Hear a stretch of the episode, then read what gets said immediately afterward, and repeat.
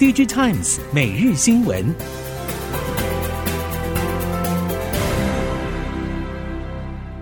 听众朋友您好，欢迎收听 DigiTimes 每日新闻，我是袁长杰，现在为您提供今天科技产业的新闻重点。首先带您看到，近期两岸供应链市场传出，中国锂电池龙头宁德时代渴望授予台系厂代理权，以完整在地服务。因为售后保障品质提升，再加上了原有的性价比优势，可能会刺激本土锂电池自制的危机意识。目前出估，台湾大约六成左右储能锂电芯是来自宁德时代的磷酸铁锂。而在具规模代表性的台厂中，台塑新智能电芯产能大约五 GWh，能源的三元电池大约两 GWh，鸿海大约一 GWh，有高比例产能才陆续要投入量产。宁德时代考虑授予台系厂代理权，业者表示，从目前台湾锂电池供应链再到储能，有两个明显不同的定位方向。第一是垂直整合式发展，包括在地电芯自制，预估政府支持意愿高。第二是中后端布局，这个领域业者在台湾为数众多，可以选择采购在地或者外来电芯进行练兵。放眼国际市场，部分市场倾向降低对中国的过度依赖，因此积极寻找其他合作伙伴，也为台系厂商创造合作机会。而且中后段组军速度快，或许可以成为台湾跨国际的先锋部队。近期市场传出，特斯拉将在中国改款的 Model 3车款当中导入宁德时代研发的磷酸铁锰锂电池，预计今年第三季推出。针对市场动态，台厂电池业者认为，磷酸铁锰锂电池确实是下个阶段的发展重点，不过还有待市场验证。由于地壳中的铁锰元素蕴藏量丰富，而且价格低廉，磷酸铁锰锂电池被国内外厂商视为下一个发展重点。像是中国电池厂国轩高科、宁德时代等业者都已经推出相关产品。台厂进度较慢，不过供应链也陆续透过了资源整合，积极准备研发产能。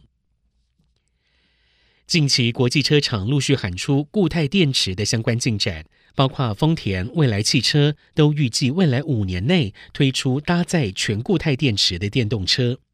随着车厂加速投资与研发固态电池，台厂电池供应链业者预估，为了扩大资源，台湾固态电池将朝集团化作战。针对台厂在固态电池上的进展，台塑集团旗下子公司台塑新智能的电池动态备受关注。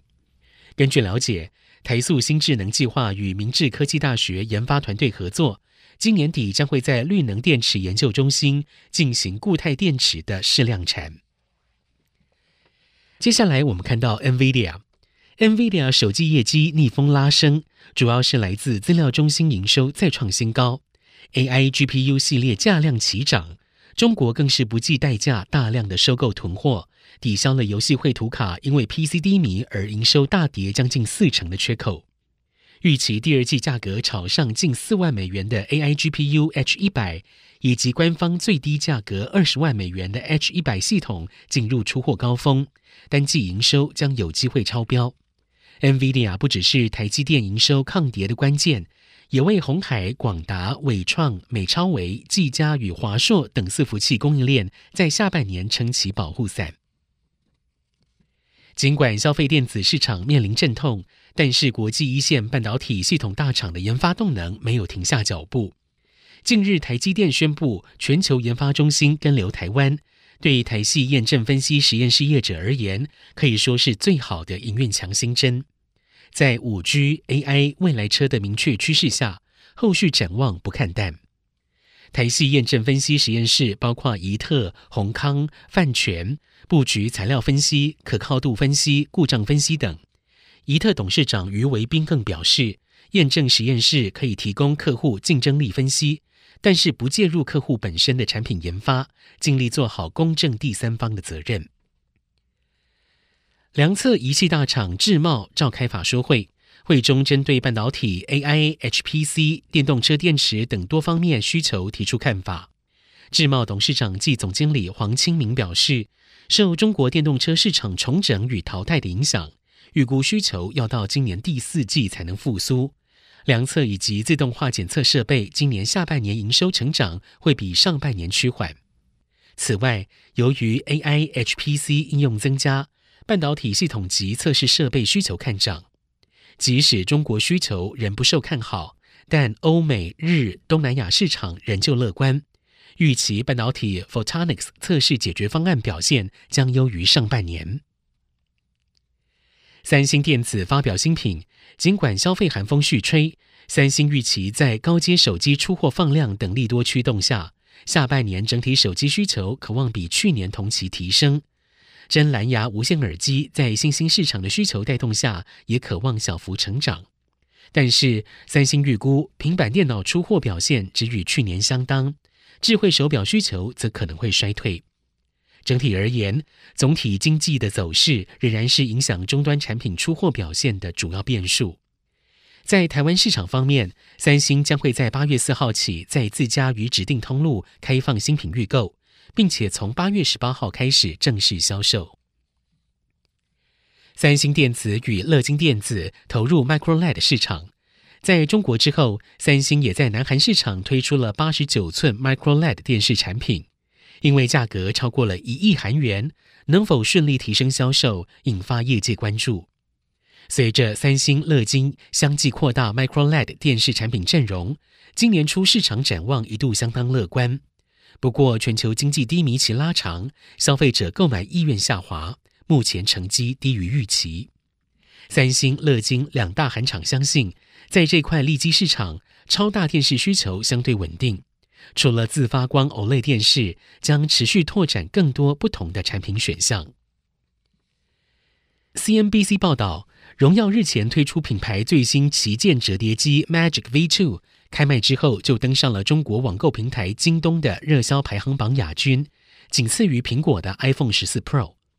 开卖一周前的预售情况也相当热络。出货日期已经排到了九月中旬。Counterpoint Research 表示，Magic V2 的销售情况显示中国高阶手机市场景气乐观，有利于折叠机市场扩张。折叠机和高阶手机的市场规模虽然不大，却已经是各家业者的必争之地。荣耀 Magic V2 预计之后在中国之外的海外市场上市，细节尚未公布。近期，无论从供应链或者研调机构，都有消息表示，华为海思将会在今年下半年重新发布五 G 晶片，并且由中芯国际代工。换句话说，这可能是继四年前美国对华为进行制裁，台积电停止接华为订单之后，华为再度推出五 G 手机。如果华为五 G 手机真的卷土重来，除了对全球手机产业版图、供应链带来影响之外，当初在手机市场取代华为的荣耀也将会受到挑战。如今在全球包含中国的智慧型手机寒冬之下，中国市场又高度内卷，再加上了华为重返市场，荣耀如何因应值得关注。今年上半年台湾电动机车销售大约三点六万辆，比起去年同期的三点八万辆略有衰退。业界除了好奇下一波需求在哪之外，对于台湾电动机车代表性厂商 Gogoro 一举一动也格外关注。Gogoro 执行长陆学森出席与无印良品的全新联名系列产品发表会，推出环境永续理念的联名车辆与配件产品。这一次，陆学森亲上火线，除了表达对于品牌合作的重视之外，供应链业者认为颇有稳定军心的意味。以上，DG Times 每日新闻由 DG Times 电子时报提供，原长节编辑播报，谢谢收听。